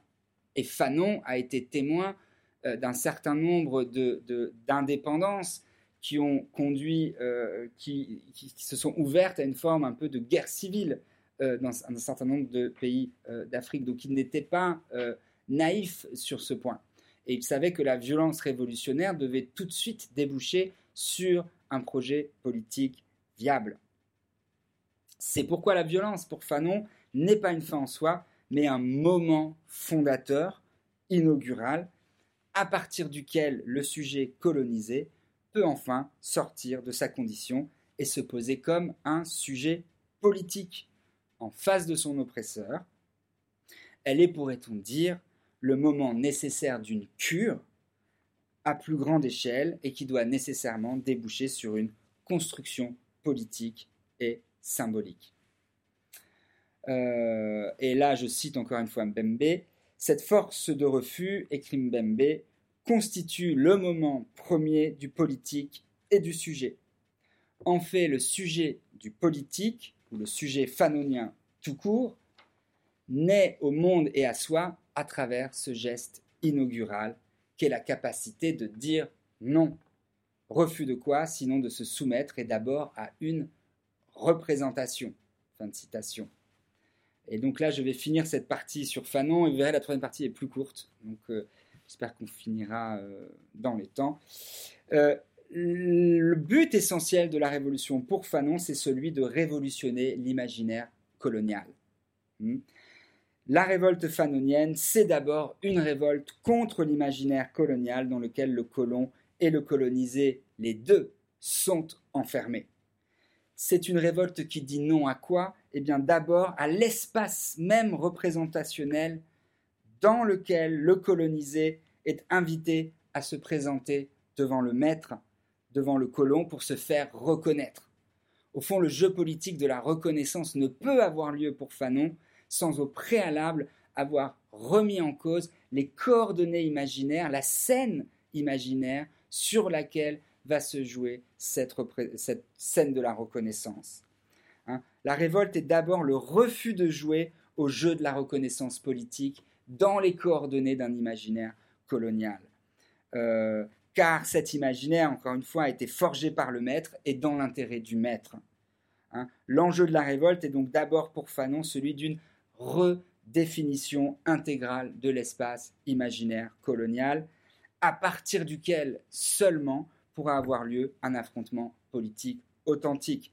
C'est d'ailleurs pourquoi hein, Fanon est si critique face au concept de négritude hein, qu'a mis en place euh, Sangor, qui se, euh, pour Fanon, au fond, ne fait que reconduire l'espace imaginaire de la scène coloniale, puisque vous le savez peut-être, mais que un des fondements de la négritude pour Sangor, c'était de dire que le génie de euh, l'Afrique, ce serait euh, le sentiment, la sensation, là où le génie européen serait la rationalité. Euh, pour Franz Fanon, ça va pas du tout de penser comme ça, hein, puisque précisément, Fanon, on en a fait quelqu'un, un apôtre de l'alliance, mais pas du tout. Pour Fanon, l'essentiel est d'abord de penser un sujet universel. Hein. Il n'y a pas de génie africain ou de génie européen. Il y a des sujets politiques qui veulent se faire reconnaître euh, euh, sur une scène neutre, déprise des fantasmes et de l'imaginaire colonial. En ce sens, on pourrait dire que la lutte consiste, comme on va maintenant le voir avec Achille Mbembe, et là je, cite euh, Fanon, à convertir l'économie de la haine et le désir de vengeance, qui pourrait ouvrir sur une forme de nihilisme, en une économie politique. Le but de la lutte de libération n'est pas d'éradiquer les pulsions de meurtre, le désir de tuer ou la soif de revanche, mais, souvenez-vous de Derrida, de plier cette pulsion, ce désir et cette soif au commandement d'un surmoi de nature politique. Hmm? Donc ne pas dire non à la violence, mais par contre euh, de lui donner un sens politique qui ne serait pas celui d'un alibi pour une cruauté euh, coloniale. Alors, troisième partie, un peu plus courte, euh, sur le travail d'Achille Mbembe et donc sur cette, cette, phrase qu'il énonce dans son livre Critique de la raison nègre, qui s'appelle Le devenir nègre du monde. Alors, pour commencer, au fond, j'aimerais poser cette question simple qui est qu'est-ce que la raison nègre pour Achille Mbembe. Euh, alors pour le comprendre, il est utile, je pense, pour commencer, bien sûr, de revenir hein, sur le titre de son livre, Critique de la raison nègre, qui est un titre, bien entendu, qui fait référence hein, à quoi? Célèbre opuscule de Kant, critique de la raison pure, mais aussi critique de la raison pratique, et critique du jugement. Toutefois, hein, là où Kant, je dirais, entendait interroger les limites du domaine de juridiction de la raison pure, dans ses rapports à la science et au savoir, ou bien les limites de juridiction de la raison pratique dans ses rapports à l'anthropologie, à l'éthique et à la politique, et enfin les limites de juridiction de la faculté de juger dans ses rapports à l'imagination, eh bien pour Mbembe, lui, ce qu'il entend faire et montrer, c'est qu'en faisant usage des outils conceptuels de la psychanalyse, on comprend que la raison n'a jamais pu exercer sa juridiction qu'à la condition de pouvoir retrancher d'elle-même une partie excédentaire, une part maudite, en somme, pour reprendre les termes de Georges Bataille, euh, et cette part maudite qui a pour nom, dans le vocabulaire d'Achille Mbembe, le nègre. Alors, parler de raison nègre, au fond, revient d'abord à interroger d'un point de vue psychanalytique la constitution historique du concept de raison. Et ce faisant, à comprendre comment la raison a bien pu produire, parce que euh, l'essor colonial euh, est concomitant hein, de l'œuvre euh, de, Kant et bien entendu des Lumières européennes. Eh bien, comment cette raison des Lumières a pu produire des notions aussi, et là je cite Mbembe, encombrantes détraquée et folle que celle du nègre et de la race? Euh, alors, la race comme délire codifié. Alors là, je cite euh, Mbembe. Il écrit la race, euh, le nègre et la race n'ont jamais fait qu'un dans l'imaginaire des sociétés européennes. Désignation primaire, lourde, encombrante et détraquée, symbole de l'intensité crue et de la répulsion. Leur apparition dans le savoir et le discours moderne sur l'homme, et par conséquent sur l'humanisme et l'humanité, a été sinon simultanée, du moins parallèle. Et depuis le début du XVIIIe siècle, ils ont constitué ensemble le sous-sol inavoué et souvent nié ou encore le complexe nucléaire à partir duquel le projet moderne de connaissance, mais aussi de gouvernement, s'est déployé. L'un et l'autre, connaissance et gouvernement, hein, raison pure et raison pratique, on pourrait dire, l'un et l'autre, ils représentent deux figures jumelles du délire qu'aura produit la modernité. Fin de citation. là, je, cite encore une fois, un passage qui vient un peu après.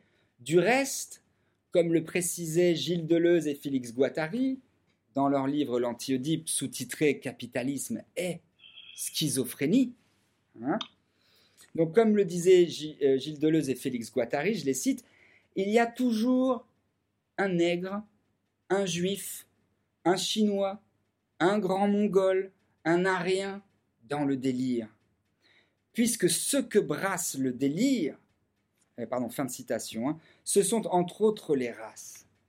En réduisant le cours et l'être vivant à une affaire d'apparence, de peau, de couleur, en octroyant à la peau et à la couleur le statut d'une fiction d'assises biologiques, eh bien, les mondes euro-américains en particulier auront fait du nègre et de la race deux versants d'une seule et même figure, celle de la folie codifiée opérant à la fois comme une catégorie originaire, matérielle et fantasmatique, la race aura été, au cours des siècles précédents, à l'origine de maintes catastrophes, la cause de dévastations psychiques inouïes et d'innombrables crimes et massacres.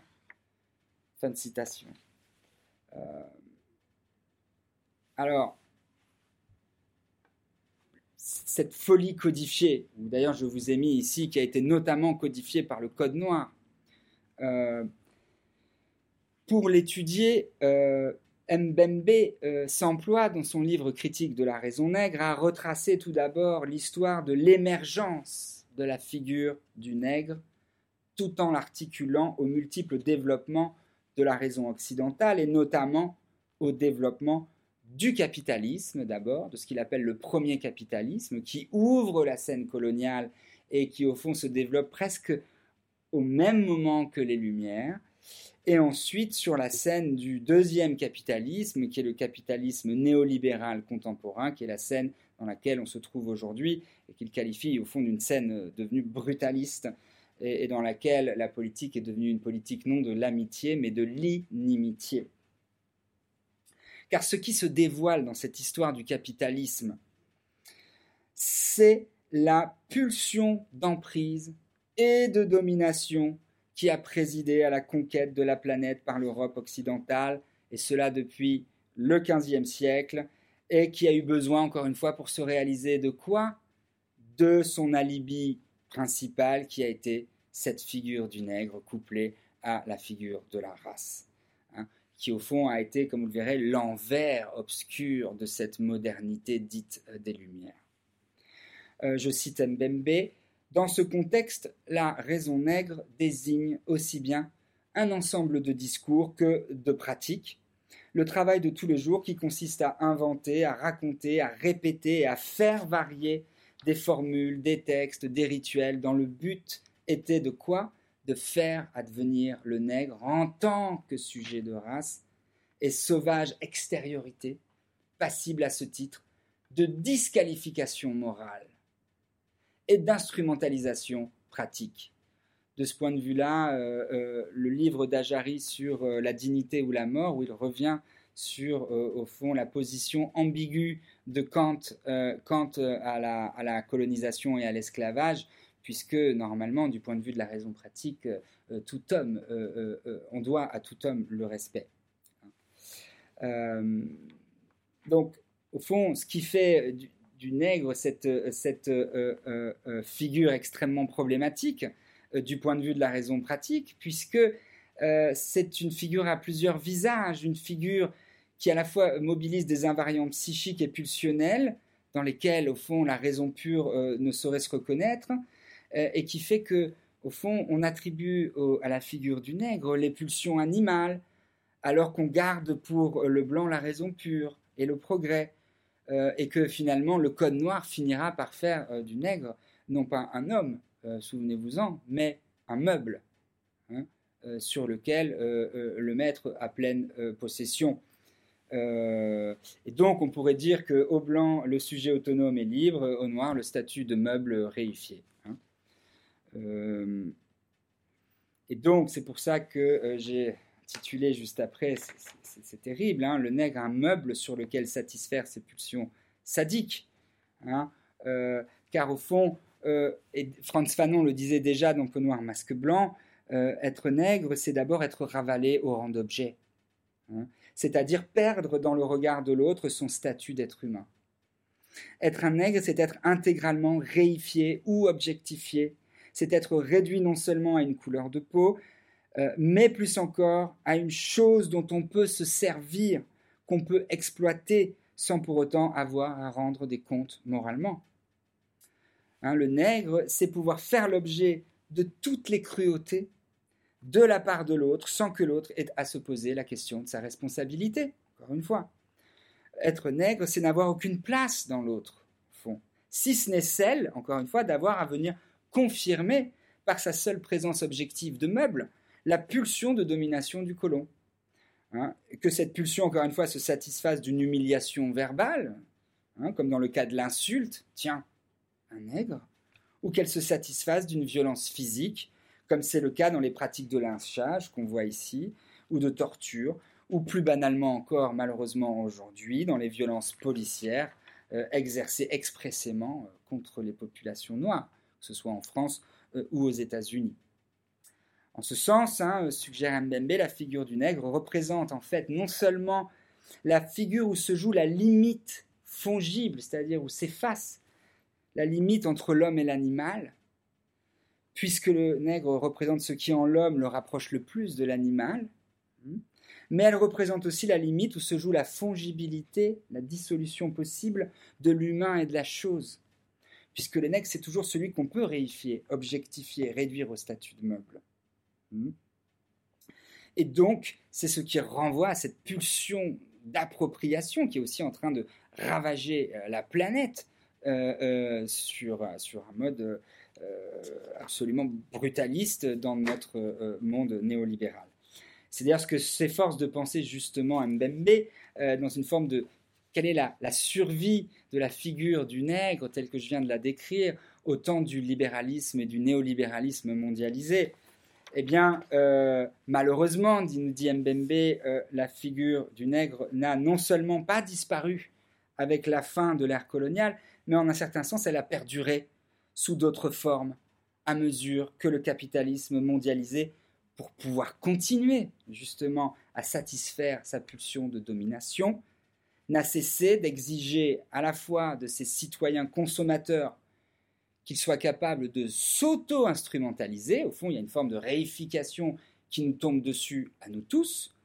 Hein. C'est-à-dire qu'il soit capable, qu'on soit capable de se transformer en choses, en produits marketing par exemple, qui vanteraient nos propres qualités sur Instagram ou sur Facebook, ou voire même en citoyens consommateurs qu'on pourrait euh, dire comme des animaux, qui seraient capables de jouir d'une manière complètement bête de gadgets de consommation, donc en font un rapport à la jouissance de plus en plus abéti. Hein. donc le capitalisme exige de nous ces deux facultés, abêtissement et réification.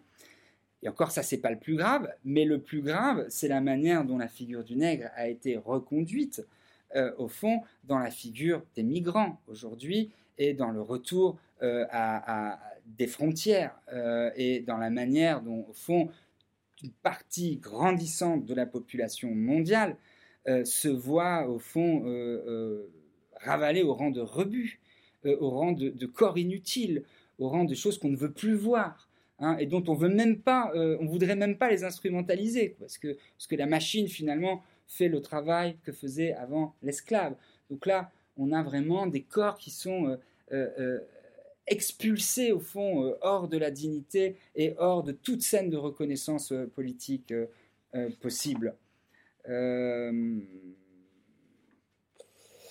donc, c'est au fond ce que Achille Mbembe appelle le devenir nègre du monde, qui se couple donc à cette politique de l'inimitié, qui en un certain sens est un paradoxe dans les termes. Hein. La politique, c'est d'abord ce qui fait du lien, ce qui s'ouvre à l'autre, ce qui fait accueil. Et là, au fond, on ne tient plus qu'à une euh, euh, politique, au fond, euh, de la violence, de la colère, de la fermeture des frontières.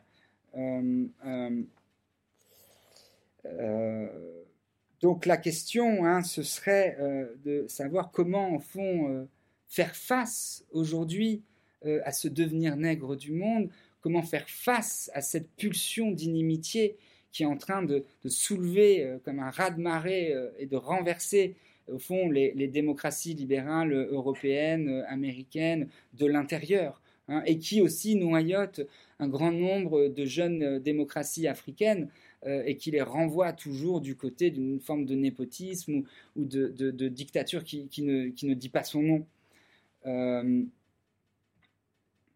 donc, euh, c'est là où, en fait, euh, Mbembe pose une des thèses que je trouve les plus intéressantes euh, dans sa pensée, à la fois les plus dures, et où il dit hein, que cette pulsion d'inimitié est devenue le nerf de nos démocraties néolibérales, et il ajoute la haine, ce par quoi elles ont l'impression de faire l'expérience d'un présent pur.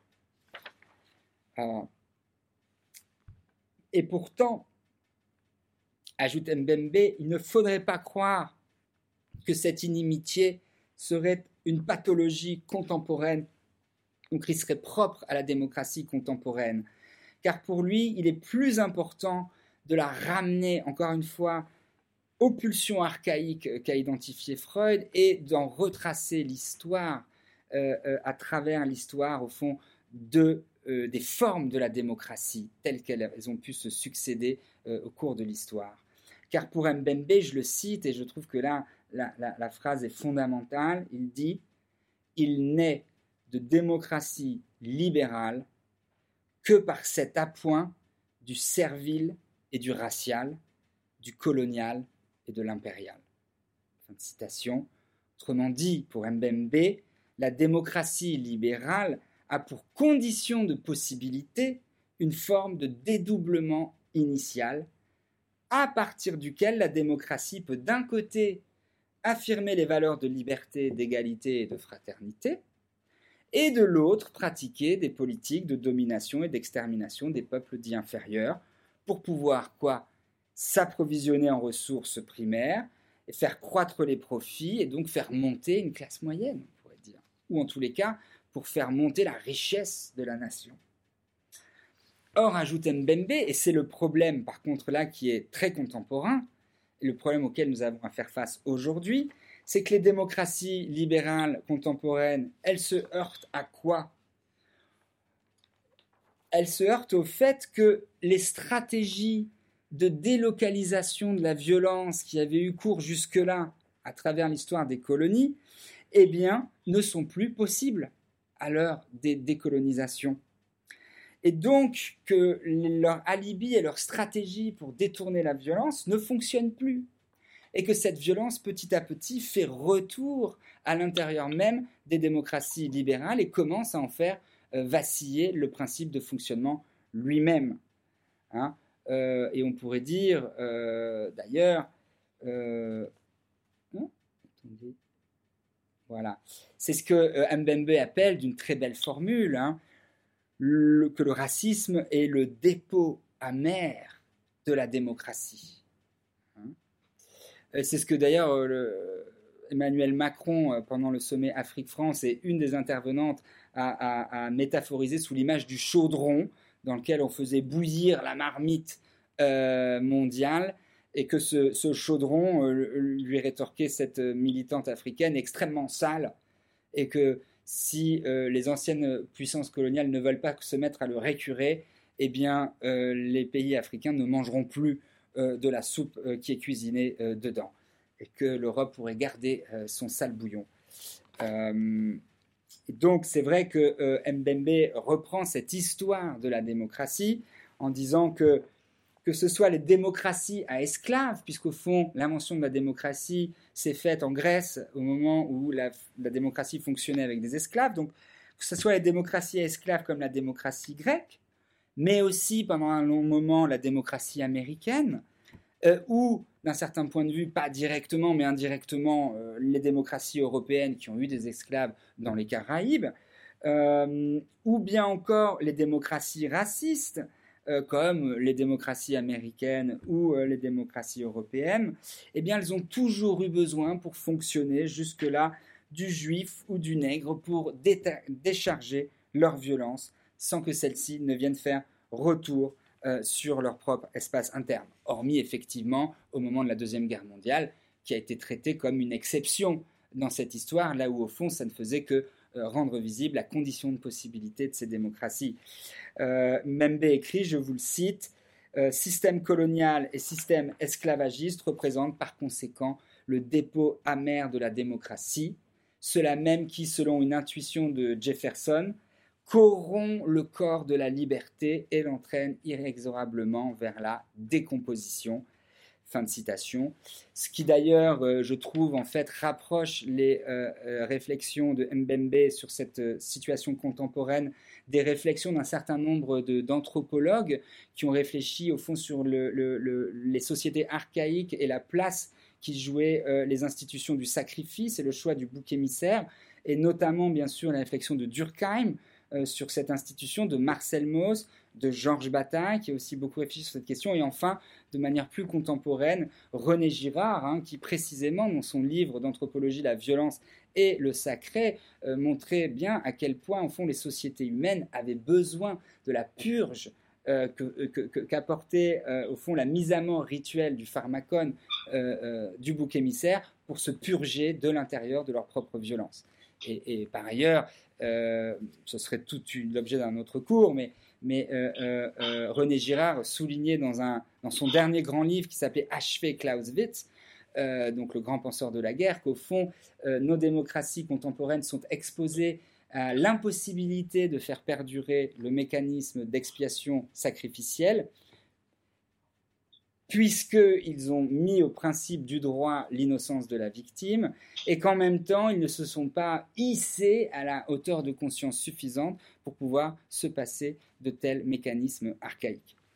Donc voilà, j'en ai presque fini. Si vous avez encore cinq minutes de patience, je vous proposerai simplement en guise de conclusion euh, euh, euh, une, lecture rapide du texte au fond de Derrida euh, qui euh, fonde la réflexion de Mbembe sur euh, Fanon et qui est la pharmacie, cette fois-ci pas de Fanon, mais la pharmacie de Platon. Pourquoi? Parce qu'à l'intérieur du terme pharmacie, on a le terme pharmacone, et dans le terme pharmacone, vous allez voir qu'on a à la fois le terme de, médicaments, de poison et de bouc émissaire, hein, et de toute l'ambiguïté de ce terme. car donc, hein, le terme pharmakeia, en grec ancien, désigne d'abord le fait d'administrer le pharmacone. Et essayez, euh, par cette conclusion, de penser au statut de la violence, au fond, et au statut du racisme et au statut de la technologie qui, au fond, à chaque fois font office de pharmacone pour les démocraties libérales. Donc la pharmakeia en grec ancien désigne le fait d'administrer le pharmacone, c'est-à-dire le remède ou le poison. Car le terme pharmacone, c'est toute la difficulté peut recevoir, suivant le contexte dans lequel il est employé, une multiplicité de sens opposés. Le pharmacone désigne tantôt une drogue, tantôt un médicament, c'est selon. Pour ne pas que le pharmacone se transforme en poison, il faut, ajoute Derrida, qu'il soit administré par un vrai médecin, c'est-à-dire par un homme qui possède véritablement la science médicale, peut-être Fanon pour la violence, et non par un individu qui aurait appris par cœur un certain nombre de formules ou qui posséderait seulement un savoir livresque ou qui aurait un intérêt euh, particulier. Euh, car le pharmacone est par nature potentiellement nuisible pour Derrida dans la mesure où il est toujours artificiel et qu'il introduit dans le cours de la nature des déviations qui peuvent générer des dérèglements plus grands encore que ceux que le pharmacone était censé guérir. Et d'ailleurs, dans les conversations euh, d'Emmanuel Macron euh, euh, l'autre jour, il disait que précisément un certain nombre de politiques interventionnistes françaises provoquaient plus de dommages et de déséquilibres à l'intérieur des pays africains qu'elles ne généraient de bénéfices. Hein. donc, ce qui illustre parfaitement cet usage du pharmacone qui peut très vite se retourner en son contraire.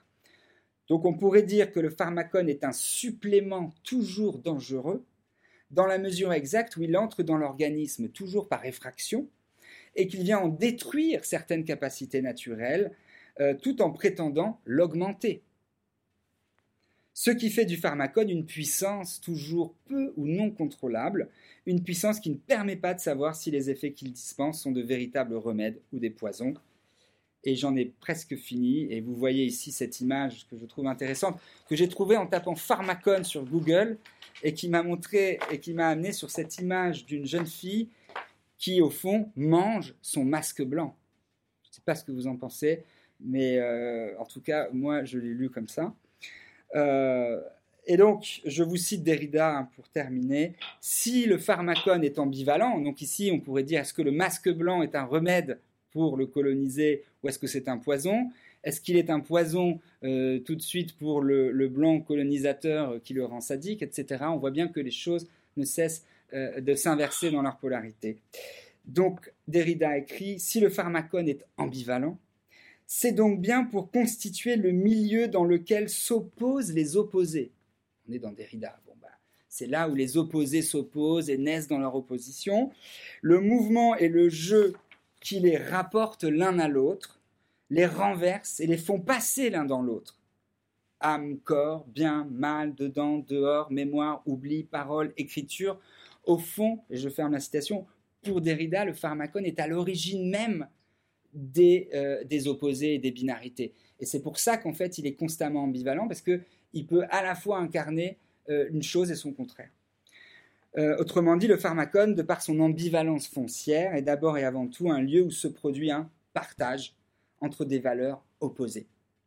Un lieu à partir duquel peut se constituer une série d'oppositions binaires, En ce sens, le pharmacone est ce qui fonde, réunit et excède les termes mêmes dans lesquels euh, il ne pourrait pas y avoir d'opposition. Et c'est cette appréhension du pharmacone comme lieu d'origine des contraires que Derrida appelle une pharmacie. Parce qu'en fait, une pharmacie, c'est le lieu où vous entreposez des substances euh, avec du potentiel, mais qui, selon la composition, euh, font un médicament ou un poison. Hein. et donc, vous vous souvenez peut-être de la fameuse scène à la fin de Madame Bovary, où Emma Bovary va dans l'arrière-boutique du pharmacien et euh, au fond euh, euh, vole du cyanure, je crois, ou du, et, s'en sert pour se, s'empoisonner.